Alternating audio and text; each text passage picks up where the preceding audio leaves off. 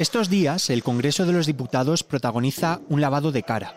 Las butacas de los parlamentarios se sustituyen por 600 sillas forradas en un tono carmesí, representativo de la Casa Real. Se amplía así la capacidad de la Cámara. La tribuna de oradores se sustituye por una tarima con un tapiz cedido por Patrimonio Nacional. Sobre él se colocan sillones que pertenecen al Palacio Real. No es habitual ver estos movimientos en la Cámara Baja, pero es que este martes el Parlamento español acoge uno de los acontecimientos más importantes para la corona. En el centro de la tarima, la protagonista principal.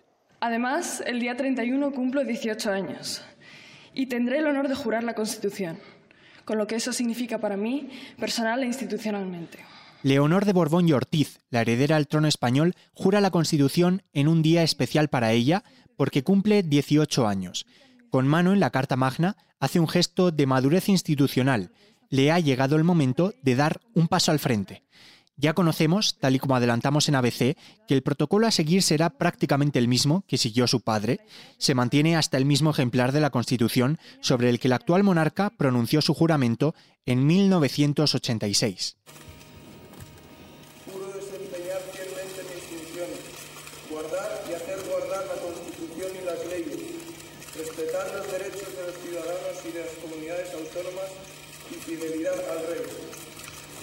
A las 11 de la mañana todo dará el pistoletazo de salida, con la familia real llegando a la carrera de San Jerónimo, escoltados por la Guardia de la Corona, mientras el presidente del gobierno, Pedro Sánchez, los espera junto al jefe del Estado Mayor de la Defensa. Se abrirá la famosa Puerta de los Leones en el Congreso de los Diputados, donde tendrá lugar un solemne acto muy diferente al de hace 37 años, con una situación política que difiere completamente y con una clara presencia de la mujer, algo de lo que la jura de 1986 carece. Nos presentamos ante un capítulo nuevo en la institucionalidad española. Después de un mes intenso y una apretada agenda, la princesa de Asturias asume su destino y afronta la mayoría de edad y su compromiso con el país y las leyes.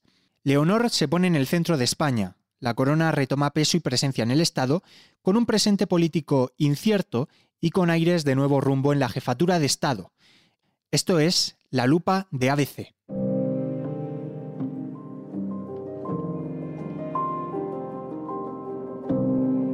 Leonor, un as para la monarquía.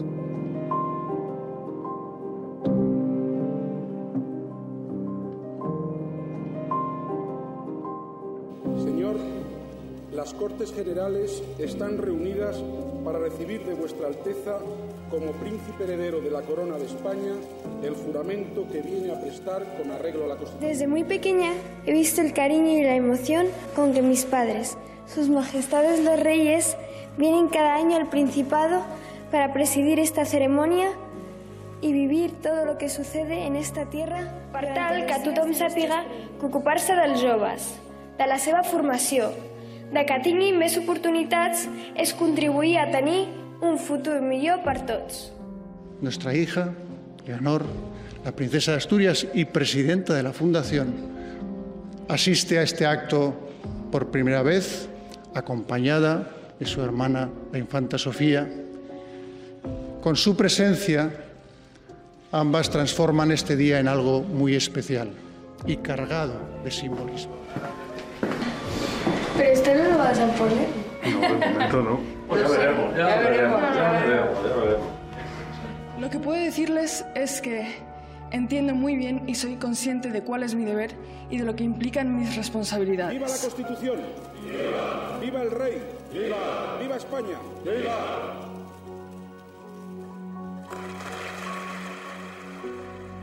En este espacio queremos dedicarnos a conversar un poco sobre el acto de la jura de la princesa, su repercusión, analizar el papel de la heredera y también ver qué hueco ocupa este momento en la historia reciente de nuestro país. Para ello es un placer contar, como siempre, con el adjunto al director y redactor jefe de España en ABC, Juan Fernández Miranda. ¿Qué tal? Bienvenido. Hola, ¿qué tal? Muchas gracias. Y también con Angie Calero, encargada de la información de Casa Real en ABC. Hola, Angie. Hola, ¿qué tal? Eh, Leonor se enfrenta mañana al que seguramente sea uno de los actos más importantes de su vida. Jura la Constitución en las Cortes, igual que hizo su padre. Ya se conoce el protocolo a seguir. En el Congreso de los Diputados está prácticamente todo listo. Pero con la información que ya se tiene, ¿qué se sabe de cómo va a ser este acto? Bueno, sabemos que el acto va a ser muy parecido al de su padre. Se ha buscado el referente anterior y el único que teníamos era el de la jura de la Constitución por parte de Felipe VI en el año 86, en enero del 86. Mañana podremos decir algo que los periodistas decimos con mucha ligereza. Hoy es un día histórico, porque verdaderamente la jura de la Constitución y el paso que supone para la heredera este juramento es un día que, que se produce cada muchas décadas. Y es algo muy relevante en términos históricos, en términos dinásticos y en términos constitucionales. Y sobre todo además porque va a ser el acto más importante que tendrá la princesa hasta el siguiente más importante, que será el día de su proclamación como reina de España. O sea, en todo el tiempo que, pase la princesa de Asturias desde mañana en adelante, será el acto más importante, el que, el que, al que vamos a tirar muchas veces y que vamos a recordar muchas veces en todo este tiempo. Entonces, es verdad que sí, un día histórico y con todas las letras. Em, hasta ahora ha estado un poco alejada del foco, centrada en su formación. Y sin embargo, ahora en un mes, eh, con el Día de la Fiesta Nacional, eh, los premios Princesa de Asturias, la Jura de la Bandera, la hemos visto en el centro más que nunca. Por lo tanto, ya se empieza a ver o a crear cierta figura representativa en torno a la joven. Pero aquí la pregunta es clara. ¿Cómo ha respondido Leonor a este prácticamente examen ante la sociedad española y qué acogida ha tenido? Ha tenido una acogida increíble. De hecho, bueno, hemos publicado en ABC un reportaje hablando con, jóvenes de, de, su edad y lo más curioso de todo es que hay una leonormanía, que así se está viviendo, de, entre la gente joven y la gente de su generación, que prácticamente no la conoce y hasta ahora ha sido una desconocida, porque desde Casa Real eh, han, ha primado mucho el hermetismo respecto a la, a la, princesa en todo este tiempo, porque durante estos 18 años han querido tenerla como muy protegida y que pudiera crecer tranquilamente y libremente eh, un poco al margen del destino que le espera, ¿no? Y que es futura reina de España. Y, en este sentido es verdad que de repente ha generado una fascinación eh, a lo bestia entre la gente de su generación y todo el mundo quiere saber más cosas de ella. Ha generado un, efecto como, como rebote, que digo yo, porque al final, por un lado, eh, nadie la conoce, pero está generando una expectación y unas ganas de conocerla más que ha tenido mucho que ver el hecho de que en verano eh, ingresara en la Academia General Militar y se la empezara a ver y, en, actos y vestida de militar y en maniobras y tal, y luego además con todos los actos civiles que, ha habido, bueno, militares y civiles que ha habido en este mes. Como todo se ha concentrado en este mes, es verdad que ahora mismo ha sido como una explosión de un boom de Leonor por todas partes, que desde luego es muy bueno también para, para la Casa Real. La mejor noticia que ha recibido la corona en, los últimos, en las últimas décadas es la irrupción de una figura como la de Leonor, que sinceramente es aún desconocida. Desde que cumplió 16 hasta ahora que va a cumplir 18, ha ido poquito a poco adquiriendo eh, una imagen pública. Este último mes, como bien has comentado, ha sido especialmente intenso en su presencia pública, en la responsabilidad de los actos en los que ha participado, pero lo cierto es que se presenta ante la sociedad española una mujer llamada a ser jefa de Estado, una mujer que va a ser heredera de la corona ya lo es, pero lo va a ser formalmente a partir del, día 31, a partir de mañana, y que realmente ofrece una imagen moderna de una institución que gracias al papel de los reyes, y este es uno de los puntos que ellos señalaron desde el principio, desde la proclamación de don Felipe como clave, se está acercando mucho a la sociedad y al siglo XXI en el que estamos, una monarquía moderna. ¿Y qué es lo que vamos a ver a partir de ahora en los próximos años? ¿Cómo cambia su papel institucional? Bueno, no cambia mucho. Ella todavía tiene que seguir con su formación, todavía le quedan eh, la Armada y el aire en lo que tiene que ver con la formación militar y después los estudios universitarios. Por lo tanto, no va a cambiar demasiado. Esto no quiere decir que ya no, va a tener, no vaya a tener presencia pública en actos, los que fueren en los próximos años, pero realmente no se va a producir en este sentido un gran cambio porque realmente ella ya está en esta posición. Es decir, como bien decía Angie antes, a partir del 31 de octubre de 2023, ella entra en una etapa a la espera de algún día ser proclamada reina en el futuro. No hay especial cambio. Eso sí, iremos viendo cómo va prosperando en su formación y cómo va evolucionando su, su no solo su presencia pública, sino la percepción que la sociedad tiene de ella. Eso es lo más importante. Tendrá más actos también en agenda, aunque poquito a poco, tampoco va a ser de repente una explosión que la vayamos a tener todas las semanas en un acto oficial de Casa Real, pero yo creo que seguirán escogiendo muy bien los actos a los que vaya. Si hasta ahora, por ejemplo, la hemos visto en actos relacionados con el medio ambiente, ciberseguridad, con temas relacionados con refugiados, con voluntariado, con tal, pues ahora yo creo que todos esos, todos esos actos que al final son una forma de expresar y de transmitir los intereses que ella tiene, será algo que seguiremos viendo con, actos diferentes que seguirán mostrando las inquietudes que ella tenga, que son las inquietudes de una joven de, de 18 años. Y que por lo tanto son inquietudes de su generación. Y eso es muy bueno. Doña Leonor será una, o ya es, pero lo va a ser cada vez más, una excelente representante de su generación y los actos en los que, en los que ella participe serán actos que preocupa a su generación. Y eso es muy importante en términos de institución de la monarquía porque acerca mucho a, los más jóvenes.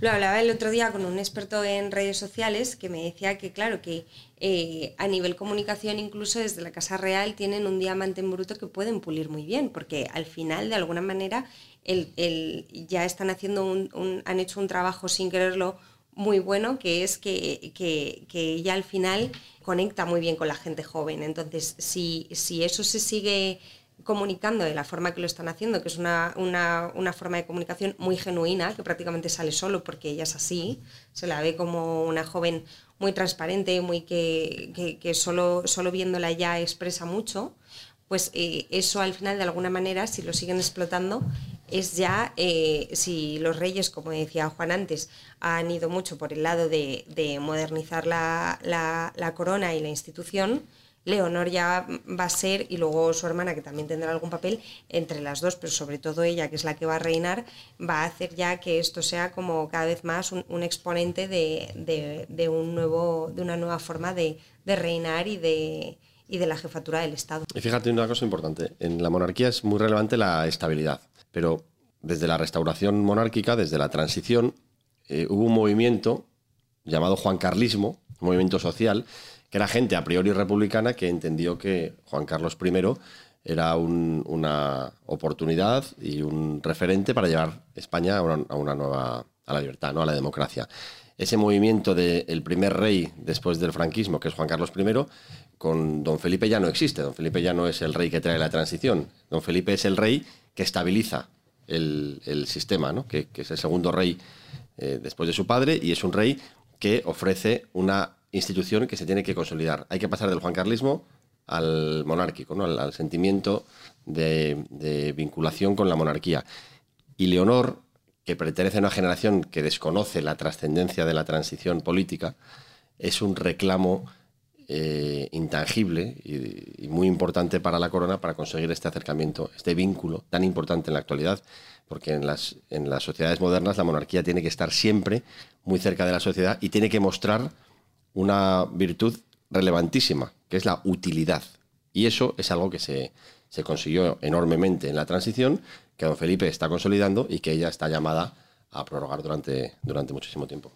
Hmm. Y vamos a hablar ahora de la actualidad porque tenemos la ausencia de partidos en este acto como Esquerra Republicana, Bildu, Junts, BNK, también la ausencia del presidente catalán Pere Aragonés, el Endacari Vasco, Iñigo Urcullu.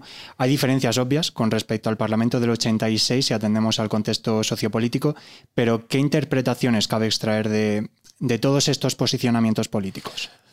Estamos en unos tiempos convulsos. Por eso es tan importante o este es otro de los motivos por los que es tan importante este acto, porque consolida el sistema y consolida la institución monárquica a través de, la jura o del juramento de una, de una heredera. ¿Cuál es el problema? Que hay partidos que legítimamente se reclaman o se proclaman republicanos, bien, eso es una opción legítima, por supuesto. El problema es la lealtad institucional. Tú puedes considerar que el mejor modelo para España debe ser una república, pero cuando decides no participar de los actos de la monarquía, se está produciendo una disfunción. El PNV, por ejemplo, en, la jura del año 86 estuvo. Ahora dice que no va a ir. Hay miembros del gobierno que no van a ir. A estas horas parece que Garzón, el ministro de Izquierda Unida, no va a ir. Parece ser que Yone Belarra de Podemos tampoco va a ir. Son ministros del gobierno.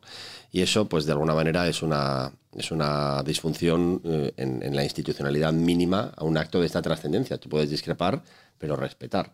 Bueno, de eh, hecho, Carrillo estuvo. Carrillo estuvo y, además ese día revalidó su compromiso con el himno y con la bandera. dos compromisos claves para que la transición saliera adelante en el año 75. Por lo tanto, eh, eso es un problema. Y es un problema porque el gobierno no solo porque estos partidos tengan estas posiciones, sino porque son los socios parlamentarios del gobierno de España. Eso de alguna manera es un, es un problema y no conviene valorarlo. Pero lo importante, insisto, es que el gobierno y la Casa del Rey han organizado un acto igual que el de hace 23 y 14, 37 años, y que la institucionalidad continúa. Y teniendo en cuenta este contexto, también que la monarquía española ha pasado estos últimos años por momentos complicados, ¿Puede Leonor eh, acallar un poco ciertos debates o calmarlos al menos? Hombre, por supuesto. O sea, yo creo que sí, al final es, es, es o sea, Leonor también, además de modernidad, es continuidad. Y es continuidad y es hacer y, es reinar y, y, prepararse para ese reinado de otra manera. Entonces, por supuesto que sí. Yo creo que precisamente por, por lo que decías, de la misma manera que hay gente que, que, por las nuevas generaciones que vienen no se acuerdan de o, no, ya no están tan presentes en todo lo que ocurrió con la transición, las nuevas generaciones tampoco estarán tan presentes en lo que ha pasado con todo el tema, por ejemplo, de don Juan Carlos. Entonces yo creo que esto también hace un poco esa, esa función, ¿no? Sí, la vida sigue, la monarquía continúa, Leonor es, es, una, es una excelente representante de una generación que tiene otras prioridades y que vive en un sistema consolidado y con una estabilidad que permite al país seguir creciendo. Por lo tanto, eh, la llegada a la vida pública de Leonor es una excelente noticia para la monarquía y por extensión para el conjunto de España. Hmm. Juan Fernández Miranda, Angie Calero, muchas gracias por vuestro tiempo. Gracias a, ti.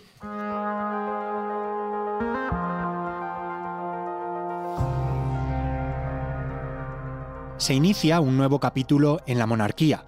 Leonor comienza a impregnar tinta en el libro que narra su papel institucional para el Estado. La conversación con Angie y Juan nos deja algunas ideas interesantes lanzadas al viento. Concluimos que estamos ante un momento importante en la historia y que este acto consolida el sistema y la institución en tiempos más bien convulsos.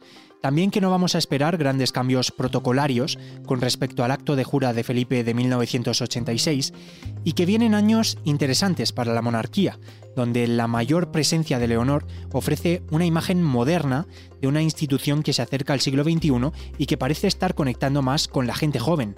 No va a cambiar en exceso su figura institucional, pero sí veremos más actos en su agenda, actos que mostrarán sus inquietudes y en los que será interesante ver cómo cambia la percepción que la sociedad tiene de ella al tratarse aún de una figura bastante desconocida. Veremos qué depararán sus siguientes pasos. En ABC estaremos atentos a todos ellos, pero de momento los titulares están puestos y se centran en la jura de la Constitución, Agradecer a Juan Fernández Miranda y Angie Calero por haber participado en este podcast. Yo soy Manuel Garre y esto ha sido La Lupa de ABC.